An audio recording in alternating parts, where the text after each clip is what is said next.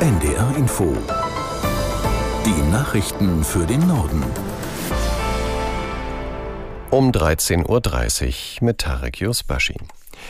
Im Bundestag haben die Abgeordneten kontrovers über einen Antrag der CDU zur Flüchtlingspolitik diskutiert. CSU-Landesgruppenchef Dobrindt sagte, Innenministerin Faeser sei der Grund, warum Migration nicht besser gesteuert werde. Unsere Hauptstadtkorrespondentin Bianca Schwarz fasst die Positionen anderer Parteien zusammen. Faeser hat daraufhin die bisherigen Maßnahmen der Bundesregierung aufgezählt. Verstärkung der Polizei bei der Steuerfahndung, die Möglichkeit, Schleuser direkt auszuweisen, die geplanten Verschärfungen bei Abschiebungen. Bernd Baumann von der AfD hat indes aufgezählt, welche der Maßnahmen, die die CDU jetzt fordert, die AfD schon vor Jahren wollte.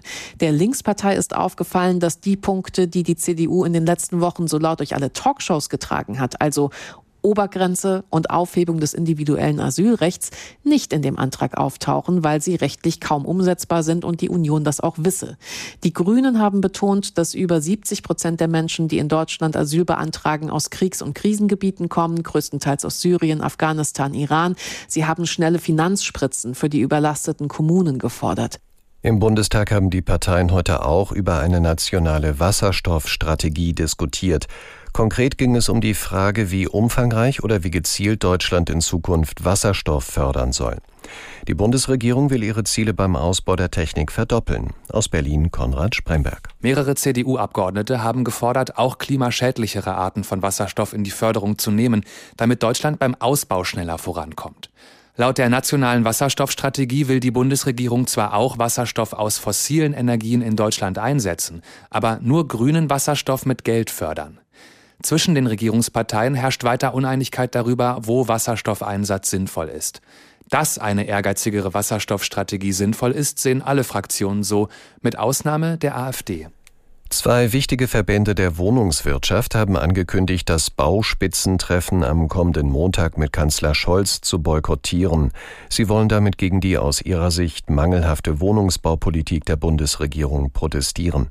Aus Berlin Hans-Joachim Viehweger. Die Zahl neuer Wohnungen sinkt, die Kosten laufen davon. Angesichts dieser Entwicklung beklagen die Branchenverbände GDW und Haus und Grund mangelndes Engagement der Bundesregierung. Statt den Bau zu fördern, erhöhe die Politik vielmehr die Anforderungen, zum Beispiel im Klimaschutz. Damit werde Bauen und Wohnen weiter verteuert.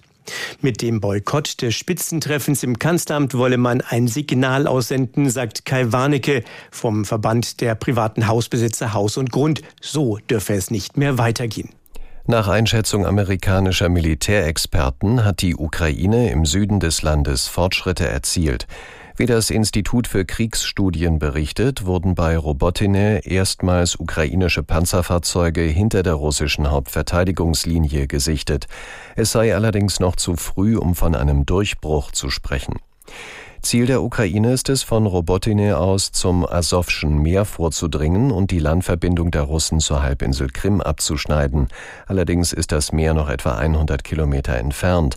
Experten bezweifeln daher einen baldigen militärischen Erfolg der Ukraine. Der Internationale Strafgerichtshof ist Ziel eines Hackerangriffs geworden. Das Gericht bestätigte den Vorfall von vergangener Woche, machte aber keine Angaben zu möglichen Schäden und Folgen. Aus Den Haag, Ludger Katzmierzak. Nach Recherchen des niederländischen Fernsehens hätten die Hacker auch Zugriff auf sensible Dokumente gehabt. Die für diese Woche geplanten Sitzungen im Prozess gegen einen ehemaligen Milizenführer aus Afrika seien abgesagt worden, so ein Jurist. Die niederländischen Behörden untersuchen nun die Hintergründe des Datenklaus. In den Medien wird spekuliert, ob Russland hinter dem Angriff stecken könnte. Im März hatte der internationale Strafgerichtshof Präsident Putin wegen der Verschleppung ukrainischer Kinder nach Russland angeklagt. Kurz darauf scheiterte der Versuch Moskaus, einen Spion als Praktikanten beim Gericht einzuschleusen. 2018 hatte der niederländische Geheimdienst einen russischen Hackerangriff auf die Organisation für das Verbot chemischer Waffen verhindern können. Sie hat ihren Sitz ebenfalls in Den Haag. Die Computer am sogenannten Weltstrafgericht laufen mittlerweile wieder, können laut Medienberichten derzeit aber nur eingeschränkt genutzt werden. Der Deutsche Fußballbund hat Julian Nagelsmann offiziell als neuen Trainer der Nationalmannschaft vorgestellt. Der 36-Jährige erhält einen Vertrag bis Ende Juli 2024 und soll die DFB 11 zur Europameisterschaft führen, die im kommenden Jahr in Deutschland stattfindet. Nagelsmann löst den bisherigen Bundestrainer Hansi Flick ab, der wegen Erfolglosigkeit vor knapp zwei Wochen entlassen worden war. DFB-Präsident Neuendorf sagte, die Entscheidung für Nagelsmann sei einstimmig erfolgt. Nun gelte es, die kommenden Aufgaben anzugehen. Wir schauen jetzt äh, nach vorne. Der Blick ist äh, gerichtet und die ganze Konzentration äh, auf diese Europameisterschaft. Wir haben die Zuversicht und wirklich auch das absolute Vertrauen, dass Julian äh, diese Aufgabe mit hohem Einsatz, mit hohem persönlichem Einsatz und, und Motivation angeht. Da besteht nach den Gesprächen, die wir hatten, überhaupt kein Zweifel und wir freuen uns wirklich sehr, dass wir ihn heute hier vorstellen dürfen. Soweit der Präsident des Deutschen Fußballbundes Neuendorf. Und das waren die Nachrichten.